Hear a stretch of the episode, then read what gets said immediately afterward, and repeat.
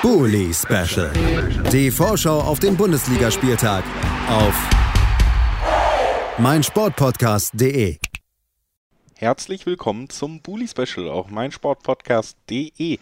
Mein Name ist Julius Eid und ich begrüße euch heute zur Vorbesprechung des siebten Spieltages der Bundesliga-Saison 2022-2023. Auch die geht in großen Schritten voran, auch wenn wir nach diesem Spieltag erstmal in eine Länderspielpause gehen werden. Dann folgt die WM, also das die Unterbrechung. Aber wir sind im Moment mittendrin im Start oder vielleicht äh, hört der Start sogar nach diesen sieben Spielen dann auf mit diesem kleinen Break. Und das ist natürlich immer ganz gut, um erste Fazits zu ziehen. Es stehen aber vor allen Dingen noch einige Spiele auch mit Knalleffekt an diesem Wochenende auf dem Plan. Das Revierderby ist eines davon, da werden wir im Verlauf dieser Folge natürlich auch noch drüber sprechen. Ein anderes, was aber durchaus äh, ja eine emotionale Geschichte und wahrscheinlich auch ein emotionales Publikum am Ende mitbringen wird, ist das Duell in Gladbach. Mönchengladbach empfängt RB Leipzig, erstmal würde ich sagen, vielleicht nicht den beliebtesten Gegner der Liga und dann eben auch Marco Rose, der vielleicht nicht der beliebteste Trainer der Liga ist, zumindest aus Gladbacher Sicht. Da steht also eine Menge auf dem Programm für die Gladbacher, auch emotional an diesem Wochenende. Wir wollen generell über die Borussia und dann eben auch über dieses konkrete Spiel sprechen und zwar mit Olaf Nordwig vom Vollraute Podcast. Hallo Olaf. Hallo, hallo, moin moin. Ja, das war jetzt schon äh, eine lange Einleitung von mir. Das heißt, äh, viel mehr. Du, du hast noch Timo Werner als nicht beliebten Spieler vergessen. ja, das stimmt. Aber also man kann das noch weiterführen, ja. Das geht ja wahrscheinlich auch so ein bisschen äh, für viele mit dem Trikot einher, dass da nicht viele Spieler wahnsinnig beliebt sind in der Liga. Aber das ist das Spiel, da wollen wir dann natürlich äh, ja, im zweiten Teil unseres Gesprächs konkreter drauf blicken, was dann wirklich am Wochenende steht.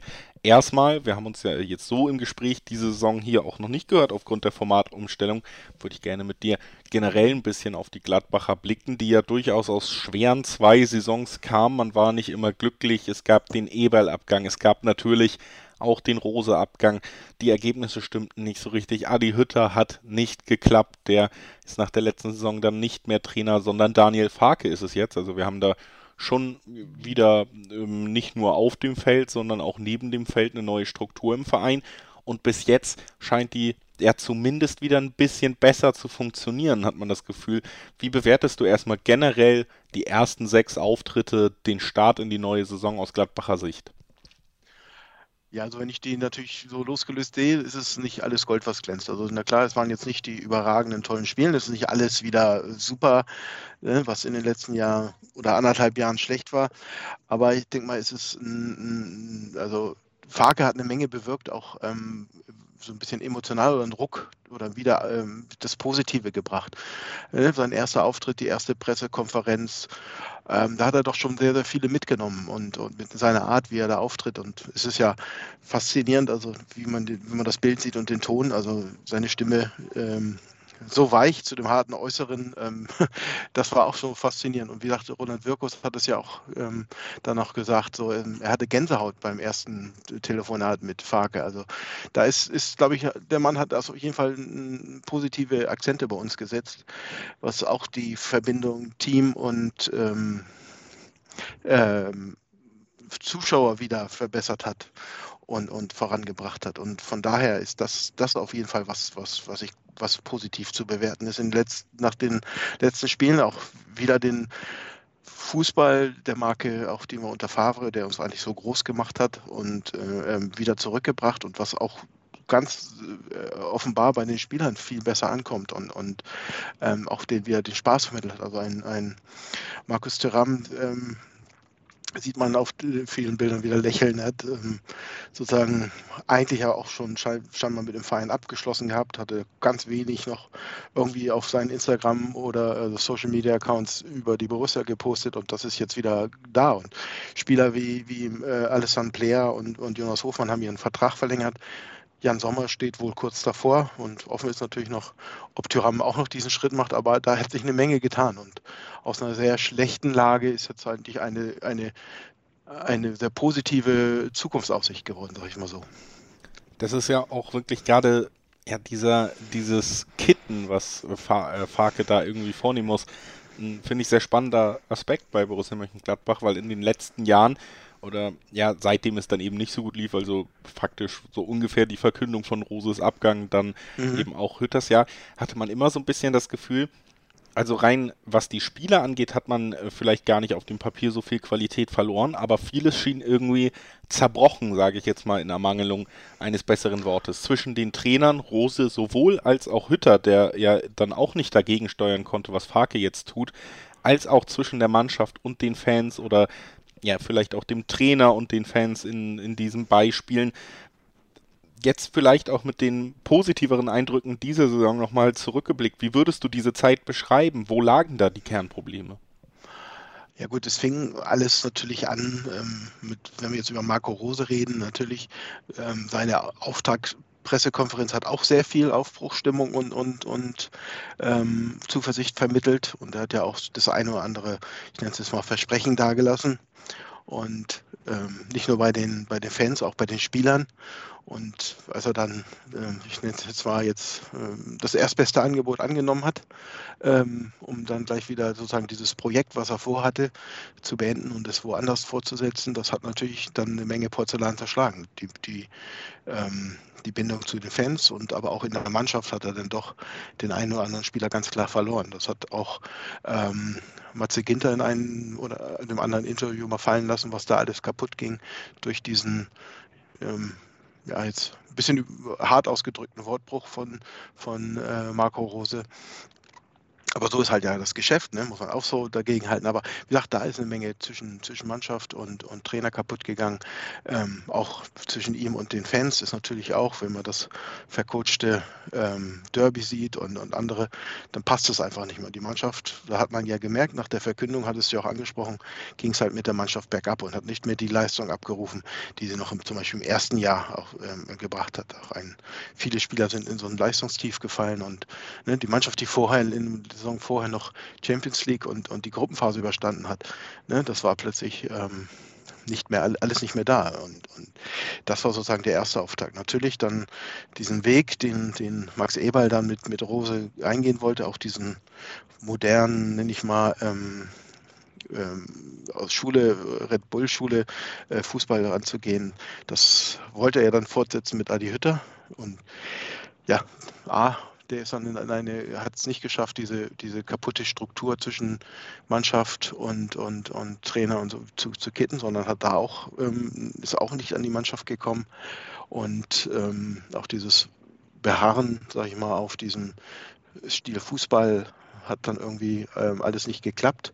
Es gab gute Spiele, na klar, und aber es war doch dann die überziehende Zahl, man hat gesehen, der Kader passt nicht zu dem Spielstil, den er hat den er spielen wollte. Die Spieler, die er brauchte, um dieses Spiel zu machen, konnte man nicht verpflichten.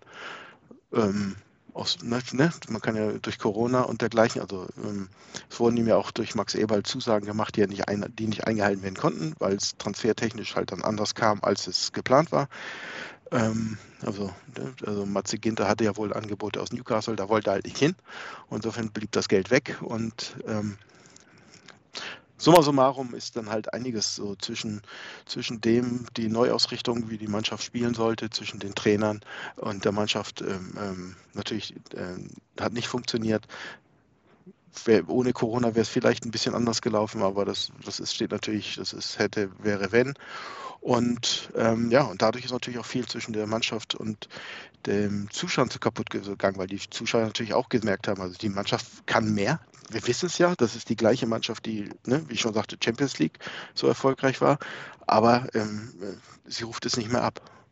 Und die Internas hat man halt so als Zuschauer ja auch nicht so, als Fan nicht so mitbekommen. Man hat sich was gedacht, aber das war alles so, wo es dann plötzlich alles so, was uns groß gemacht hat, über die letzten zehn Jahre begleitet hat, ähm, war plötzlich weg und, und in Frage gestellt.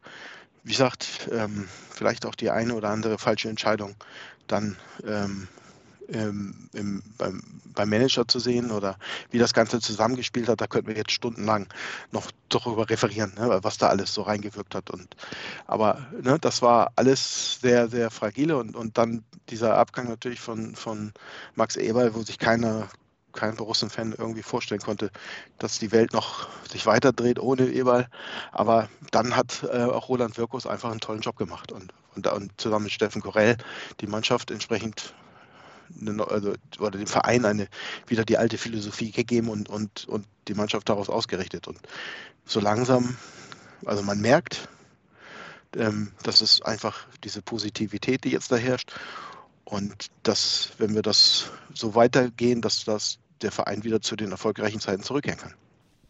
Dann lass uns doch nach dieser emotionalen Ebene eher vielleicht ähm, jetzt auch nochmal drauf gucken, was da dann eben auf dem Transfermarkt unter anderem passiert ist, personell passiert ist. Du hast angesprochen, Matthias Ginter mittlerweile weg. Das ist einer der Spieler, der äh, ja, diesen Bruch dann vielleicht nicht überstanden hat und sich eben auch dagegen entschieden hat, seinen Vertrag zu verlängern bei Gladbach. Äh, jetzt hat man auf der Suche nach einem Sechser, zum Beispiel mit Itakura, anscheinend einen sehr guten Innenverteidiger verpflichtet. ähm, genau. Also da dann äh, für diese Position fast schon ein äh, Glückstreffer gelandet. Wie bewertest du generell das Fenster? Wen würdest du da hervorheben? Äh, wie hat dir das gefallen, was da passiert ist?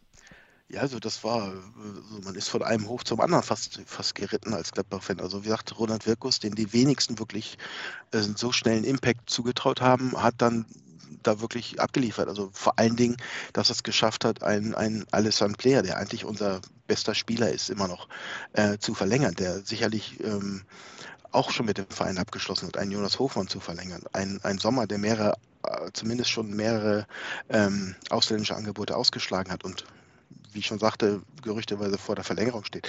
Also das war erstmal der, der, ein Key, den wir hatten. Klar, ähm, wie gesagt, Matze Ginter ist halt durch dieses Hin und Her und man wollte einfach, oder man eigentlich wollte man ihn verlängern, dann, dann wollte man doch nicht, weil man gesehen hat, wir brauchen müssen ja irgendwo Geld herkriegen, um die neuen Spieler für, für Adi Hütter zu finanzieren, ihn dann weg. Das hat, fand er auch nicht gut. Ne? Also da ist halt dieser, wie du sagtest, dieser Bruch.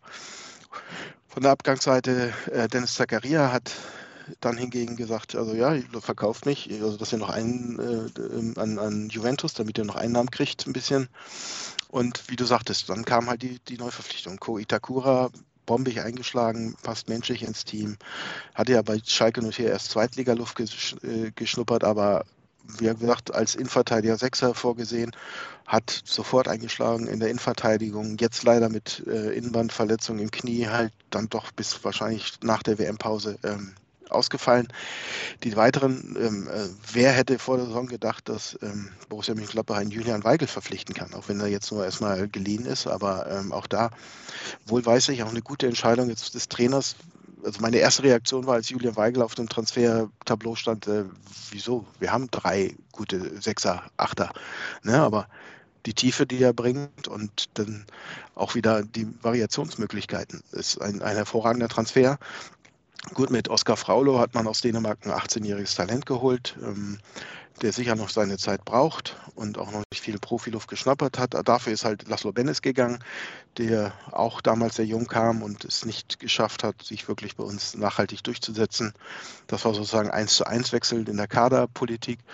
Und ähm, man hat dann ja noch geschafft, den Weggang von Embolo zumindest ähm, perspektivisch mit einem Gumu äh, ein bisschen aufzufangen. Also auch ein, ein, ein äh, vor allen Dingen Spieler, der über Geschwindigkeit kommt und über die Außen kommt und da auch nochmal eine Perspektive gibt. Ähm, äh, des Spiels. Also von daher für mich die Transferphase weit besser als, als ähm, gedacht gelaufen und, und hat auch sehr zuversichtlich ähm, gemacht, dass es also A, ein Weg auch ohne Max Eberl geht und dass die handelnden Steffen Korell und, und äh, Ronald Wirkus da wirklich einen tollen Job gemacht haben. Dann würde ich sagen, nach diesem kleinen Blick zurück, lass uns so langsam die Drehung vollziehen und so ein bisschen mehr nach vorne gucken, ganz konkret ja nur sehr kurzfristig aufs Wochenende, denn da wird äh, Leipzig zu Gast sein bei Borussia Mönchengladbach. Das siebte Spiel bis jetzt, ist auch gesagt, äh, irgendwie ist so eine positivere Stimmung rund um Gladbach da. Es ist noch nicht alles Gold, was glänzt. Denn da haben wir zwei Siege, drei Unentschieden, eine Niederlage bis jetzt. Platz 8 ist es im Moment für die Gladbacher. Also ein sportlich herausragender Start, was die Ergebnisse angeht, war es jetzt auch noch nicht. Das gilt aber ebenso für Leipzig. Die haben sogar schon den Trainer gewechselt. Und dem neuen Trainer eben auch nicht vielleicht den Gefallen getan, das nach dem Gladbach-Spiel zu tun, denn es handelt sich eben um jenen Marco Rose, der in der ganzen Erzählung, gerade auf der emotionalen Ebene rund um Gladbach in den letzten Jahren, ja so eine Schlüsselrolle einnimmt und das sicherlich nicht äh, aus Gladbacher Sicht auf eine positive Art. Es ist aber jetzt auch nicht das erste Spiel nach seinem Abgang. Wir haben ja auch schon Dortmund in Gladbach gesehen und da war es auch dementsprechend laut. Erwartest du dir ähnliche Reaktionen jetzt auch wieder? Ja, natürlich. Also vor allen Dingen mit der schwelenden Eberl-Geschichte, die da ja auch noch mit reinspielt und ähm, auch ähm, da ist die Sympathielevel für Marco Rose ist, ist doch sehr gering bei uns. Und ähm, das wird sicherlich ähm, da noch einen zusätzlichen Faktor bringen zu dem sonstigen ähm, gegen dieses Projektkonstrukt, ähm, was natürlich in der Fanszene äh, sehr kritisch gesehen wird, äh, ranzubringen. Und ähm, klar, jetzt ähm, äh, Leipzig jetzt so ein bisschen im Aufwind und das ist ja auch eine ähm, Marco Rose ist ja auch ein, ein, ein Spielercoach, also der die Spieler auch gern mitreißt und, und auf seine Linie bringt, in, in, vor allem in der ersten Phase, also da der da wirklich Veränderungen bringen kann. Das hat bei uns gesehen, das hat er jetzt auch schon mit den ersten, mit dem Sieg gegen Dortmund so gezeigt, dass er da äh, Bestand hat. Aber ich denke, das wird ein zumindest äh, von den Tribünen her ein sehr harter Wind dagegen streng. Ähm, ich weiß jetzt noch nicht, ob es wieder diesen ursprünglich 19 Minuten Protest gibt, also Schweigen aus der Kurve, oder ob das diesmal aufgrund der Situation ähm, mal abgewendet wird. Sonst ist das der normale Protest, der die Fanszene, ähm, die aktiven Fans von Borussia Mönchengladbach gegen, bei Spielen gegen Leipzig machen. Das werden wir sehen. Ähm, wir haben ja auch, als er gegen Dortmund ist er ja auch erst später aus der Kabine gekommen um, um und hat Sky-Interviews in der, in dem, im, Flur, in, im Raum gemacht, also nicht im, im, im Innenraum des Stadions, sondern in den Katakomben des Stadions. Also mal gucken, wie darauf reagiert wird. Also irgendwie ein bisschen. Aber es wird eine sehr hohe Emotionalität dabei sein, definitiv. Rose als einer dieser Trigger, Leipzig an sich als Konstrukt in dieser Liga natürlich für viele Fangruppen sowieso ein weiterer Trigger. Das ist auch schon angedeutet kurz. Die Geschichte um Max Eberl schwelt, man wartet gefühlt nur noch darauf, dass es offiziell wird, dass er eben bei RB Leipzig seinen Weg in der Fußballbranche fortsetzen wird, nachdem er sich bei Gladbach ja zu Beginn des Jahres verabschiedet hat. Und du hast es ja eigentlich auch schon ganz eindrücklich gesagt, äh, was das auch bedeutet aus Gladbacher Sicht, jemand, der so lange diesen Verein geprägt hat. Niemand konnte sich vorstellen, dass die Fußballwelt sich weiter dreht. Und jetzt äh, dann doch relativ zeitnah der Wechsel zu eben ja auch diesem sehr ungeliebten Club. Vielleicht kannst du uns doch auch nochmal da so ein bisschen in die Fanseele mitnehmen und uns erzählen, was da gerade rund um diese Geschichte in Gladbach passiert, was da vorherrscht, vielleicht auch für eine Stimmung zu dem Thema. Ja, ist natürlich ähm, einerseits dieser emotionale, emotionale Abschied und den wirklich ähm, in dieser Pressekonferenz wirklich in, emotional am Ende sich befindenden Max Eberl, das hat natürlich eine Menge, also oder da ist natürlich, das war natürlich ein Schock, das gleiche. Und ähm, aber wie genauso ist es halt auch wieder ein Schock, dass er jetzt plötzlich ähm, seine Karriere ausgerechnet bei, bei Leipzig fortsetzen, ein Verein, den er auch selbst in seiner Zeit als Manager bei Borussia Mönchengladbach nicht gerade sehr positiv, sag ich mal, vom, ähm, behandelt hat. Also dass auch ihn, ihn auch sehr kritisch gesehen hat und auch gern verwendet hat, um, um so ein bisschen das Bild von Borussia, ne? wir sind ein Verein, der alles Geld erwirtschaften muss und ähm, was er ausgeben will und das sozusagen rübergebracht haben das ist natürlich so, so, eine Diskrepanz zwischen seinen Äußerungen damals und jetzt diesem, diesem anvisierten Wechsel. Dann gab es ja natürlich jetzt sehr hochkochend diesen offenen Brief des Fanprojektes oder des Vorstandes des Fanprojektes an Max Eberl, den ich jetzt so nicht mitgehe, also der, wo ihm ja auch Schauspielerei und sowas vorge, vorgeworfen wird und wo auch einfach inhaltliche Sachen einfach falsch sind. Also ähm, ne, er hat ganz klar gesagt, dass ihn das krank macht, das aktuelle Bestreben oder das aktuelle ähm, und dergleichen. Also wollen wir jetzt nicht weiter eingehen. Ich will nur sagen, dass es nicht wirklich von der Fanszene so 100% geteilt wird, was die, der Vorstand des Fanprojekts gemacht hat, die Borussia, und hat sich da auch ähm, rausgehalten. Aber es ist natürlich ähm, ein emotionales Ding, was da noch mit reinschreibt. Also wenn ich heute, ich glaube, ich stand heute schon im Kicker, ähm, dass das wohl klar ist, also dass man sich klar ist und dass man auch, dass er jetzt zugesagt hat für Januar für Leipzig, dass sich die Vereine ähm, bei der Ablösesumme ähm, äh, angenähert haben. Und ich kann nur aus meiner Sicht sagen, also in, in der Causa ist mir jetzt ist, bin ich halt zurzeit so weit emotional, sage ich, Hauptsache viel Geld als Ablöse kriegen und dann ist das Thema für mich erstmal abgeschlossen. Er hat sich damit natürlich so sein Denkmal ähm, in München-Gladbach ähm, ja, gerade ein bisschen ähm, eingerissen ähm, mit, äh, mit diesem Wechsel und sowas. Und es wird Zeit dauern, bis, bis es sich so ein bisschen alles wieder kittet, aber wenn es überhaupt, aber ähm, ja, es ist sehr viel Unverständnis und natürlich auch Wut und Enttäuschung dabei, dass es ähm, so weit kommt. Und auch zurückführend, ähm, es gab Gerüchte vor, seinem, vor dieser Pressekonferenz, dass er zu äh, Leipzig wechseln will oder soll. Dass dieses Gerücht kam irgendwo daraus. Dass das jetzt natürlich, dass das jetzt sozusagen Wahrheit wird, ist natürlich auch nochmal ein Geschmack. Aber es ist halt Gerücht und es gibt auch, was man dem Fanprojekt-Vorstand äh, sagen muss, es ist halt nichts davon bewiesen. Es sind halt alles Gerüchte und, und, und Mutmaßungen. Und von daher ist für mich die Sache, soll er machen, was er will. Ähm, er ist halt, er wird jetzt nicht mehr auf mein Trikot kommen mit seinem Namen. Also dies, diese Chance hat er vergeben. Und ich hoffe einfach auf, auf viel Geld. Ähm, und es ist ja jetzt zwischen 5 und 10 Millionen irgendwo in, im Gespräch. Und das ist natürlich für den Verein für Borussia München-Gladbach in der aktuellen Situation viel gutes Geld, was man natürlich wieder in den Kader stecken kann, beziehungsweise das, was man jetzt verpflichtet hat, ähm, dann noch verstärken kann oder in, weiter, in, in Vertragsverlängerung packen kann. Oder eine feste Verpflichtung von Julian Weigel. Also von daher, aus meiner Sicht, soll er seinen Weg gehen und dann sehen wir weiter. Ich habe gerade während äh, ich dir zugehört habe, schon gedacht, meine Güte, steckt in diesem viel am Wochenende ja. viel drin, viele Geschichten. Es war ein toll gewählter, ja. toll gewählter Schwerpunkt hier auch von von Bully Special, muss man sagen, diese Woche. Ja. Also wirklich spannende Ausführungen, viele Geschichten rund um dieses Spiel. Lass uns das Ganze abrunden mit dem kurzen sportlichen Blick dann eben auch noch. Du hast es schon gesagt, Leipzig, Marco Rose ist da, ist auch super gestartet mit einem Sieg gegen Dortmund, ist jemand, dem man einen guten Auftakt mit einer Mannschaft zutraut. Ähm, was erwartest du dir jetzt aus Gladbacher Sicht für ein Spiel? Was erhoffst du dir vielleicht auch äh, insgesamt für ein Spiel? Ja, also natürlich durch die, durch die Ausfälle von Player, Elvedi, ähm, Neuhaus und Itakura ist, sind uns ein bisschen die, die Handlungsoptionen genommen. Trotzdem denke ich, dass ne, auch dieses, diese Stimmung ähm, der Zuschauer dem, der Mannschaft nochmal weitere Flügel geben kann und wir ähm, noch genug Personal haben, um das ein bisschen zu ersetzen. Von daher wird es für mich ein, wirklich ein sehr, sehr, sehr, also ich, die Hoffnung ist, dass es sehr, zumindest ein sehr ausgeglichenes, um, umkämpftes Spiel sein wird. Also ob es hochklassisch sein wird, werden wir sehen.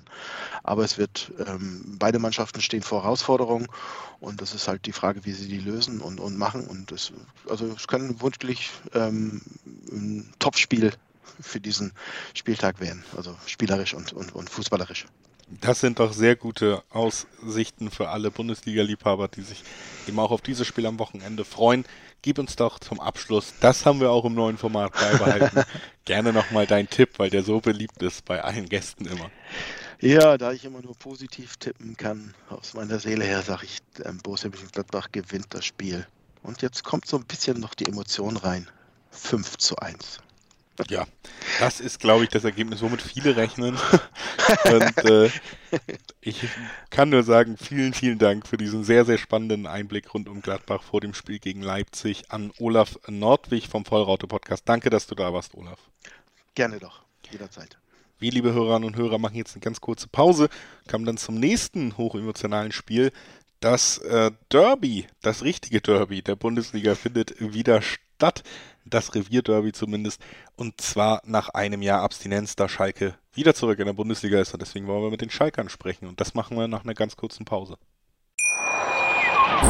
Schatz, ich bin neu verliebt. Was? Da drüben. Das ist er. Aber das ist ein Auto. Ja, eben. Mit ihm habe ich alles richtig gemacht. Wunschauto einfach kaufen, verkaufen oder leasen. Bei Autoscout24. Alles richtig gemacht. Hey, Malte Asmus von meinsportpodcast.de hier. Ab März geht's weiter mit unseren 100 Fußballlegenden. Staffel 4 bereits. Freut euch auf Zlatan Ibrahimovic, Michel Platini, Cesar Luis Minotti, Paolo Maldini, um nur mal vier zu nennen. Und bis wir mit der vierten Staffel kommen, hört doch einfach noch mal rein in die bisherigen drei Staffeln. Ronaldinho, Sepp Meyer, Gary Lineker, Lothar Matthäus und viele weitere warten da auf euch. 100 Fußballlegenden. Jetzt überall, wo es Podcasts gibt. Herzlich willkommen zurück zum Bully Special auf meinsportpodcast.de. Eben gerade vor der Pause, da haben wir unseren ersten Schwerpunkt behandelt rund um Gladbach, um die Rückkehr von Marco Rose, um die emotionale Reise dieses Vereines in den letzten eineinhalb Jahren. Und jetzt wollen wir auf das Revierderby blicken. Es ist eine Wiederkehr in dieser Liga, denn letztes Jahr gab es sie nicht. Schalke musste sich erst aus der zweiten Liga zurückkämpfen und es ist eine Rückkehr, über die ich mich natürlich auch sehr freue, denn sie bedeutet, dass ich endlich mal wieder mit Fabian Kukovic sprechen kann. Hallo, schön, dass du da bist. Hallo Julius, Glück auf. Ja, wir haben uns über ein Jahr, hat Skype mir angezeigt, haben wir keinen Chat mehr gestartet in diesem Programm, über das wir dann aufnehmen auch. Heißt, äh, es ist ein bisschen her, dass wir uns gesprochen haben und es ist auch ein bisschen was passiert. Äh, es gibt ein neues Podcast-Projekt von dir und drei anderen, das ich hier natürlich nicht unerwähnt lassen möchte. Schwerterschmiede heißt das Ganze, dreht sich auch rund um den glorreichen FC Schalke 04. Besprecht da eigentlich jede Woche, was so los ist im Verein und das sei hier natürlich auch nochmal herzlich erwähnt und äh, empfohlen für alle, die Fabi dann auch weiter zuhören wollen auf äh, einer anderen Plattform in einem anderen Format noch.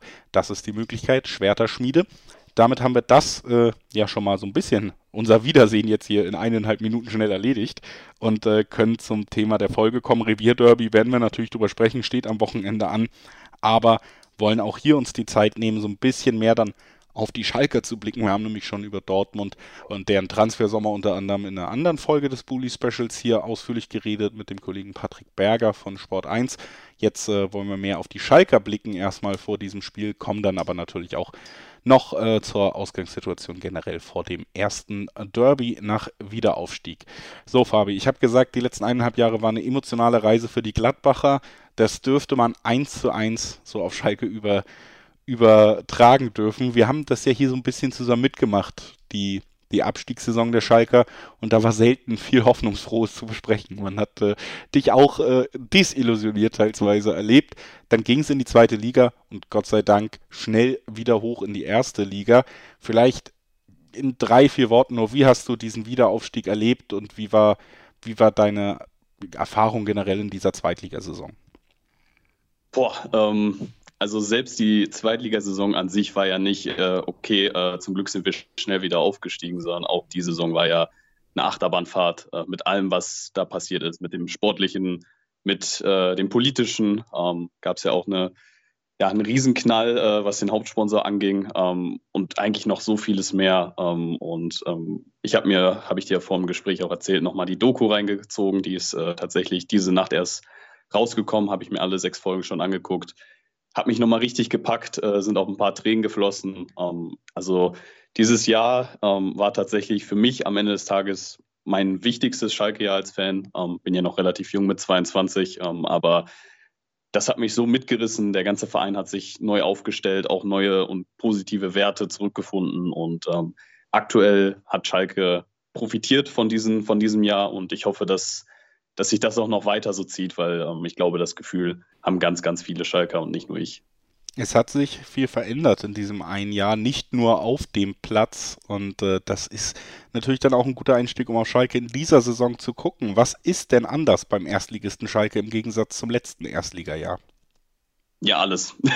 also wirklich, äh, bis auf, ich glaube, Ralf Fährmann, der noch im Kader ist, so ziemlich alles. Ne? Du hast einen komplett neuen Kader, du hast äh, fast eine komplett neue Führung. Gut, im Abstiegsjahr ähm, gab es den einen oder anderen Vorstand, der auch schon da ähm, tätig war. Jedoch kam der erst zum Ende der Saison, dadurch, dass der Rest des Vorstands oder der tätigen Person dann äh, abgetreten ist. Aber du hast äh, ein komplett neues Wertegefühl auf Schalke. Du hast äh, Personen, mit denen du dich identifizieren kannst. Ähm, ich glaube, viele Schalke haben schon lange keinen Sportdirektor wie Ruben Schröder mehr gehabt, mit dem sie sich so gut identifizieren konnten. Plus ähm, kann ich jetzt nach der Doku auch sagen, Peter Knebel, der hat eine richtig gute Figur jetzt gemacht über die Jahre. Ähm, kam ja damals aus der Knappenschmiede ganz spontan äh, gegen Ende des, äh, des Abstiegsjahres zu uns hoch. Es ist, ist, gefühlt alles neu, aber irgendwo auch alles gleich. Also wenn du samstags 15.30 Uhr nach Gelsenkirchen fährst, dann brennt die Hütte immer noch und ähm, das ist auch gut so, dass das genauso weitergeht. Und ich glaube, das letzte Spiel gegen Bochum war ja der erste Saisonsieg, hat auch gezeigt, Schalke ist in der ersten Liga wieder angekommen und äh, ist auf jeden Fall wettbewerbsfähig.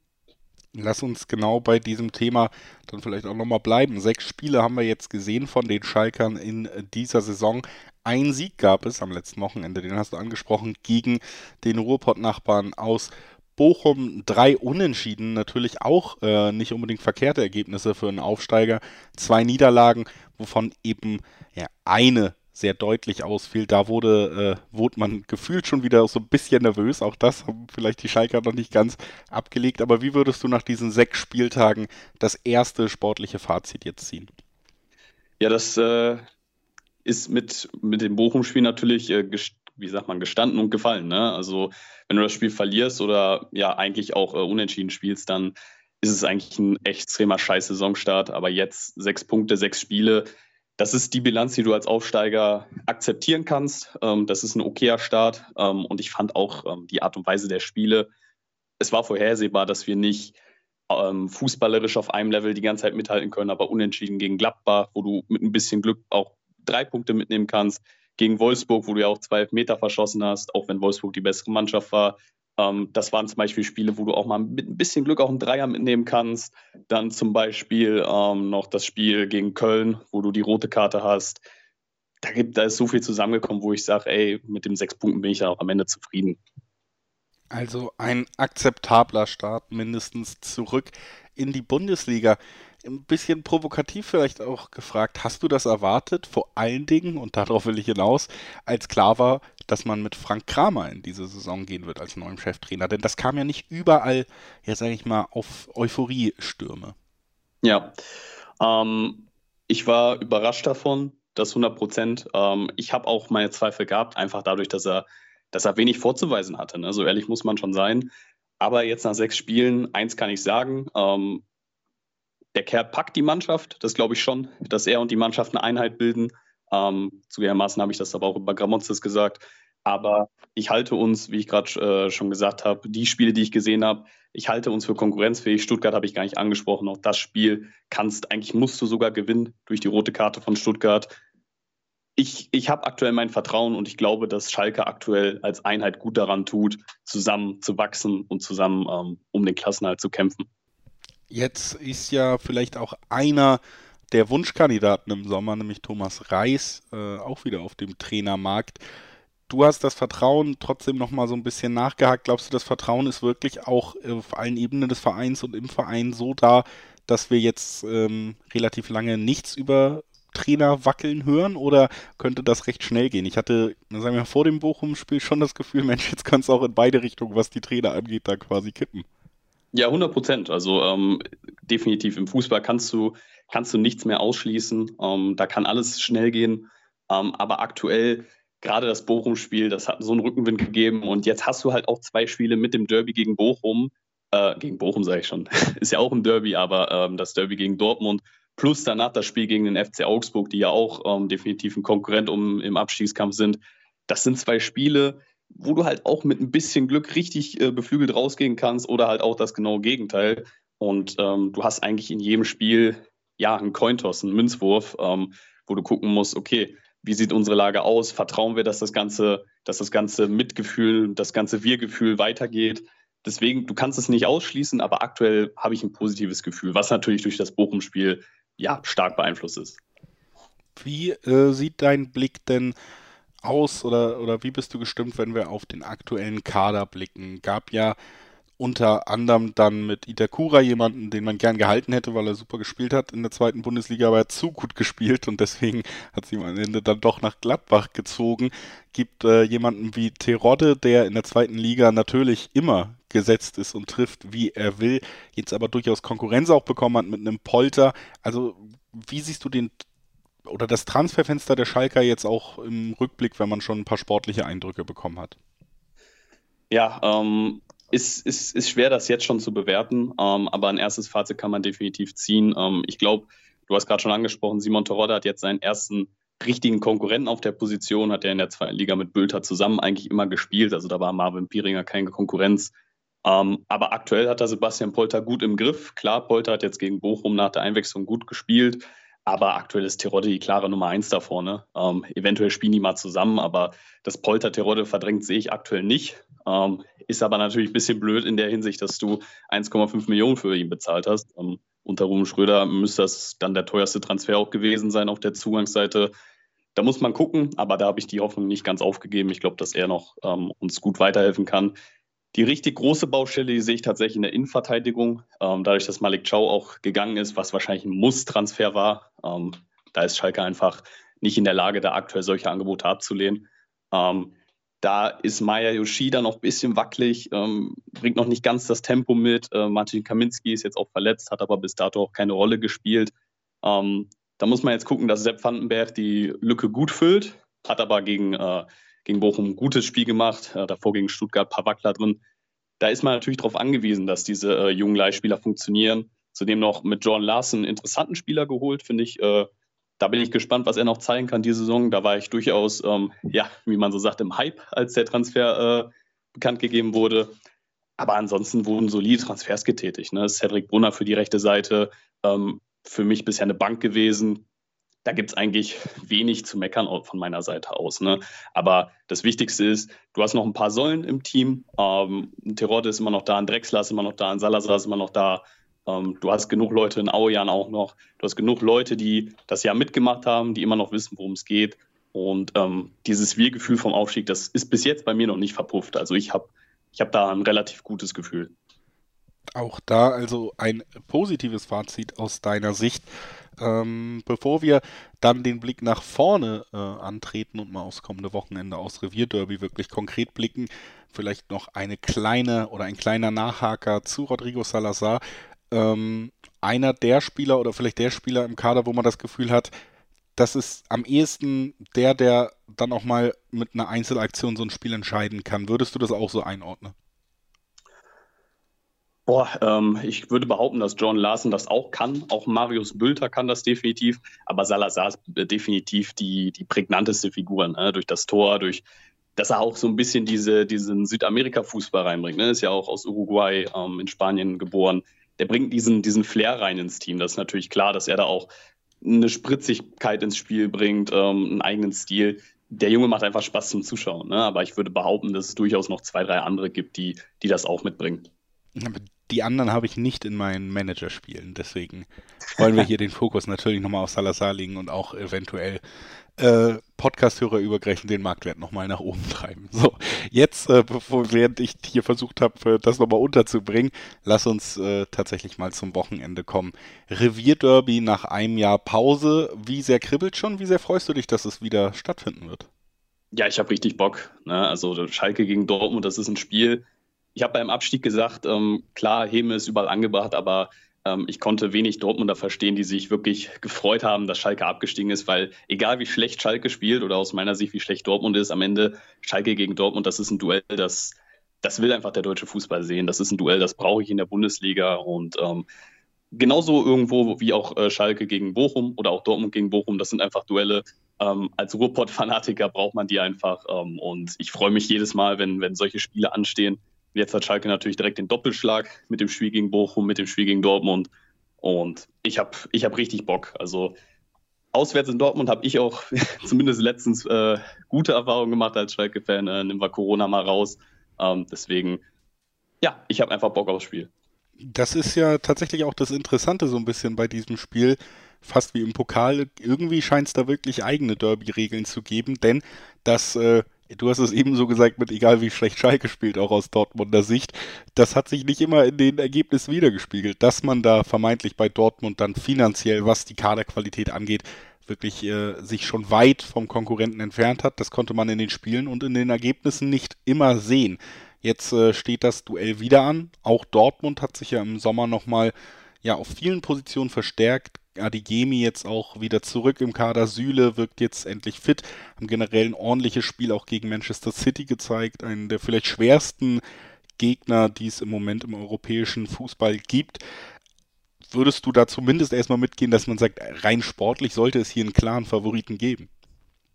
Ja, rein sportlich kannst du darüber nicht diskutieren. Also der Markt, äh, der Kaderwert von Dortmund, der ist um ein Vielfaches höher als der von Schalke, aber auch im Vergleich zum Rest der Bundesliga. Also lassen wir die Top 4 mal raus dann ist Dortmund gegen jedes Team, äh, müsste der, äh, der äh, größte Favorit sein. Ähm, aber du sagst es schon, ne? Derby hat einfach eigene Gesetze. Das ist, äh, sind zwar drei Euro ins Phrasenschwein, aber das haben einfach die letzten Jahre gezeigt. Auch das Spiel gegen Bochum letzte Saison, äh, wo Schalke in der zweiten Liga war, auch da ähm, hat sich, glaube ich, gezeigt, dass äh, diese, diese Ruhrpott-Derbys einfach immer eine eigene Dynamik entwickeln können. Und dafür haben wir beide einfach, glaube ich, schon zu viele Derbys erlebt, wo die Vorzeichen so unterschiedlich waren, ähm, dass man einfach sagen muss, ey, ähm, da kann alles passieren. Auch zum Beispiel bei Schalke gegen Bochum 2006, 2007, äh, wo Schalke kurz vor der Meisterschaft stand, wo Bochum dann auch, äh, ich glaube mit einem Tor von Gekas war das damals noch, ey, Weltkicker, ähm, ähm, zumindest mal in die Suppe gespuckt hat. Also da ist schon so viel passiert, ähm, da, kann man, da kann man wenig von, ähm, von den typischen Kaderwerten ausgehen. Das ist äh, tatsächlich, würde ich mitgehen und ist natürlich auch einer der Punkte, warum man sich auf so ein Spiel freut, weil es auch irgendwie unabhängig von den letzten sportlichen Leistungen Highlight sein kann oder ziemlich sicher auch für irgendeinen der Beteiligten ist. Trotzdem würde mich interessieren, wie du diese Saison bis jetzt auf den BVB blickst. Aus meiner Sicht gab es schon diese ein, zwei ganz typischen BVB-Ausrutscher, die es auch in den letzten Jahren gab. Trotzdem hat man meiner Meinung nach ordentliche oder gute Transfers getätigt. Gerade in der Defensive wirkt man stabiler und da hat man ja nun auch wirklich namhaft nachgelegt. Und so ein bisschen Hoffnung bei mir ist zumindest noch da, dass Terzic tatsächlich der Trainer ist, der zumindest eine gewisse Selbstsicherheit in diese Mannschaft bringt, von der du eben auch gesagt hast, die so oft Favorit sein sollte und dem halt nicht immer, ne, auch nicht nur im Derby gerecht wird. Wie, wie blickst du auf die, den großen Rivalen im Moment? Wie siehst du ihn generell in diese Saison gestartet? Also ich fand den äh, Trainerwechsel damals überraschend. Also ich wäre davon ausgegangen, dass Rose definitiv äh, zumindest noch eine zweite Saison bekommt. Ähm, bin von Terzic auch nicht 100% überzeugt. Also ähm, klar hat den Pokalsieg vorzuweisen, aber puh, ich, ich bin noch nicht ganz überzeugt, weil ich einfach zu wenig, zu wenig Spiele von ihnen insgesamt schon äh, ähm, gesehen habe. Ähm, transfermäßig, offensiv hat Dortmund einen richtig guten Job gemacht. Klar, mit Alea ist natürlich maximal äh, unglücklich gelaufen. Ähm, aber äh, die anderen Namen, Adeyemi oder auch ein Özcan, ähm, auch wenn der eher defensiv ist, ähm, das sind gute Transfers gewesen für die Dortmunder. Defensiv in der Innenverteidigung auch mit Schlotterbeck und Süle zwei Top-Transfers getätigt. Allerdings die Außenverteidiger, die machen mir bei Dortmund schon Sorgen. Also Meunier und Guerrero, die sind für mich nicht mehr auf dem Level, auf dem sie vor Jahren mal gewesen sind. Ähm, und da sehe ich Dortmund tatsächlich das, da sehe ich Dortmund Schwachstelle. Also sowohl offensiv als auch defensiv auf den Außenpositionen. Ähm, da bin ich gespannt, wie das gegen Schalke aussieht, weil, wenn sich eins gezeigt hat bisher in der Saison, mit Tempo hat Schalke seine Probleme. Also schon gegen äh, Silas, ähm, als wir gegen Stuttgart gespielt haben, gab es da Probleme. Holtmann, der ja auch eine extreme Schnelligkeit hat, ähm, der war bei Bochum mit der gefährlichste Mann. Da bin ich gespannt, wie Schalke gegen zum Beispiel Adiemi oder auch gegebenenfalls Daniel Mahlen ähm, antworten kann. Aber ähm, Dortmund jetzt nur mal aufs, auf die Frage zurückzukommen, da sehe ich die Champions League nicht gefährdet, das nicht. Aber ähm, ja, ich sehe da jetzt auch nicht den großen Sprung im Vergleich zu letzter Saison. Also das ist für mich ähm, eine ähnliche Saison wie die letzten Jahre. Und in den letzten Jahren konnte Schalke Dortmund auch in Dortmund immer mal wieder wehtun. Zumindest auf den ersten Blick würde ich jetzt vermuten, man wird das versuchen wollen, indem man eben auch die Intensität des Spiels auf jeden Fall bestimmt und hochhält, indem man dann eben ja auch sicherlich der spielerisch stärkeren Mannschaft es manchmal schwer machen kann, diese spielerische Stärke so aufs Parkett zu bringen. Ich glaube, die stärksten Derbys in der jüngeren Vergangenheit von Dortmund waren die, wo Schalke wirklich auch diesen Zugriff gar nicht gefunden hat. Äh, gehst du auch davon aus, dass man vor allen Dingen auf dieser kämpferischen Ebene versuchen wird, das Spiel zu dominieren? Und äh, glaubst du, das klappt? Ja, 100 Prozent. Also wenn Schalke eins im Kader hat, dann sind es Spieler, die es dem Gegner richtig unangenehm machen. Da zähle ich einen Terodde zu, einen Polter, vor allem aber zum Beispiel einen Tom Kraus. Äh, ich glaube, der wird richtig, richtig gallig drauf sein. Der hat richtig Bock aufs Spiel. Auch ein Alex Kral bringt eine enorme Power mit. Ähm, Florian Flick auch ein bisschen unterm Radar geflogen, macht wirklich seine guten Spiele bei Schalke. Ähm, auch ein Vandenberg hat bisher für mich, wie gesagt, einen guten Eindruck gemacht. Dann auf der, auf der anderen defensiven Seite mit Yoshida, da habe ich ein bisschen meine Sorgen. Ähm, das Interview von Schwolo hat mir jetzt auch nicht irgendwie gefallen, nicht ehrlich. Ähm, hat ja dir gesagt, äh, wenn du vor der Süd stehst, dann, äh, was hat er gesagt, dann bleibt dir ein bisschen der Sauerstoff weg oder irgendwie sowas in der Art. Ähm, keine Ahnung, strahlt für mich nicht so das Selbstbewusstsein aus, ähm, spiegelt sich auch ein bisschen in seinem Spiel bisher wieder. Ähm, ist ja bei ihm auch ein bisschen Thema, die Strafraumbeherrschung. Aber insgesamt, wenn ich aufs Feld gucke, ähm, wie gesagt, da denke ich vor allem an Spieler wie, wie ein Tom Kraus, ähm, der, wird, der wird richtig brennen. Und auch ein Polter und Terodde, die werden da ähm, so viele Meter machen wie nötig und es dem BVB richtig schwierig machen. Und dann ist halt der BVB gefragt, wie sie die Antworten darauf finden. Ob sie eben die Spieler überspielen können oder ob sie sagen, okay, wir müssen genauso intensiv reingehen. Da sehe ich zum Beispiel in Jude Bellingham ganz weit vorne. Ähm, ist für mich mit Abstand der beste BVB-Spieler. Ähm, auch wenn er erst, ist, ist noch 19, ne? ist noch keine 20, soweit ich weiß. Ja, ähm, ja brutal. Ähm, da bin ich gespannt. Also ich glaube, Kraus und Bellingham, das könnten die beiden, die beiden Shooting-Stars des, äh, des Spiels werden das also spielerisch die Aussicht, vielleicht äh, kleiner Nachtrag da noch, Borussia Dortmund, das hat man ja auch gesehen gegen City, zwar eine sehr gute Leistung, aber auch deutlich eine Leistung, die eben körperlich Kräfte gekostet hat, die ab der 80. Minute ja ganz deutlich auch geschwunden sind, da hat man dann auch noch zwei Tore kassiert.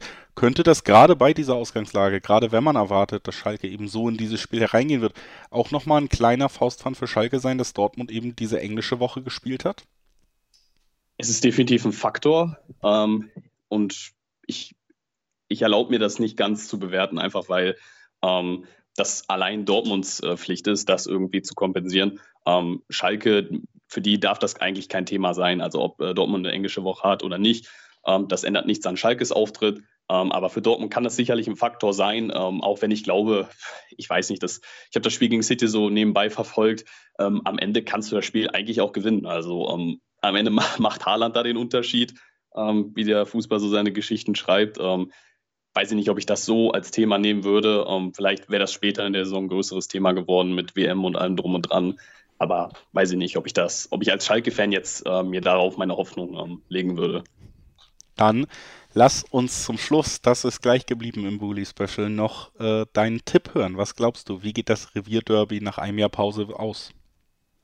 Also äh, im Revierderby werde ich definitiv niemals äh, gegen Schalke 04 tippen, schon gar nicht auswärts in Dortmund, ähm, wobei Heim genauso wenig. Und äh, deswegen sage ich, Schalke gewinnt das Spiel mit 2 zu 1. Und würde damit über die folgende Länderspielpause, glaube ich, für ganz gut Diskussion sorgen, wenn das wirklich passiert, zumindest auf Dortmunder Seite. Und das ist natürlich immer der schöne Bonus in so einem umkämpften Derby, dass man dem Gegner wirklich auch äh, mental vielleicht einen kleinen mitgeben kann. Ich habe schon gesagt, danach folgt die Länderspielpause, also auch eine Bully-Special-Folge, äh, Pause. Aber was äh, auch feststeht nach diesen beiden Schwerpunkten, die wir heute hatten, es warten an diesem Wochenende noch wirklich spannende, emotionale und hoffentlich hochklassige Duelle auf uns. Ich äh, wünsche allen Hörerinnen und Hörern viel, viel Spaß an diesem Fußballwochenende und bedanke mich nochmal bei Fabian Kukovic von der Schwerterschmiede, dass er heute bei uns war, um über dieses Derby zu sprechen. Vielen Dank, Fabi. Ja, sehr gerne. Hat wieder mal Spaß gemacht nach langer Zeit. Schön, Schalke wieder in der Bundesliga und damit auch ähm, im Bully-Special zu sehen. So ist es und ich hoffe, wir hören uns in weniger als einem Jahr das nächste Mal hier wieder. Das lässt sich bestimmt einrichten. Bis dahin kann ich nur sagen, tschüss, danke fürs Einschalten und bis nächste, ciao, ciao. übernächste Woche. Ciao. Schatz, ich bin neu verliebt. Was? Da drüben. Das ist er. Aber das ist ein Auto. Ja, eben. Mit ihm habe ich alles richtig gemacht. Wunschauto einfach kaufen, verkaufen oder leasen. Bei Autoscout24. Alles richtig gemacht. Wie baut man eine harmonische Beziehung zu seinem Hund auf? Puh, gar nicht so leicht. Und deshalb frage ich nach, wie es anderen Hundeeltern gelingt, beziehungsweise wie die daran arbeiten. Bei Iswas Dog reden wir dann drüber. Alle 14 Tage neu mit mir, Malte Asmus und unserer Expertin für eine harmonische Mensch-Hund-Beziehung, Melanie Lippisch. Iswas Dog mit Malte Asmus. Überall, wo es Podcasts gibt. Bully Special.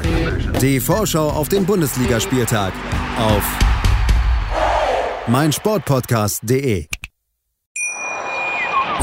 Schatz, ich bin neu verliebt. Was? Da drüben. Das ist er. Aber das ist ein Auto. Ja, eben. Mit ihm habe ich alles richtig gemacht. Wunschauto einfach kaufen, verkaufen oder leasen. Bei Autoscout24. Alles richtig gemacht.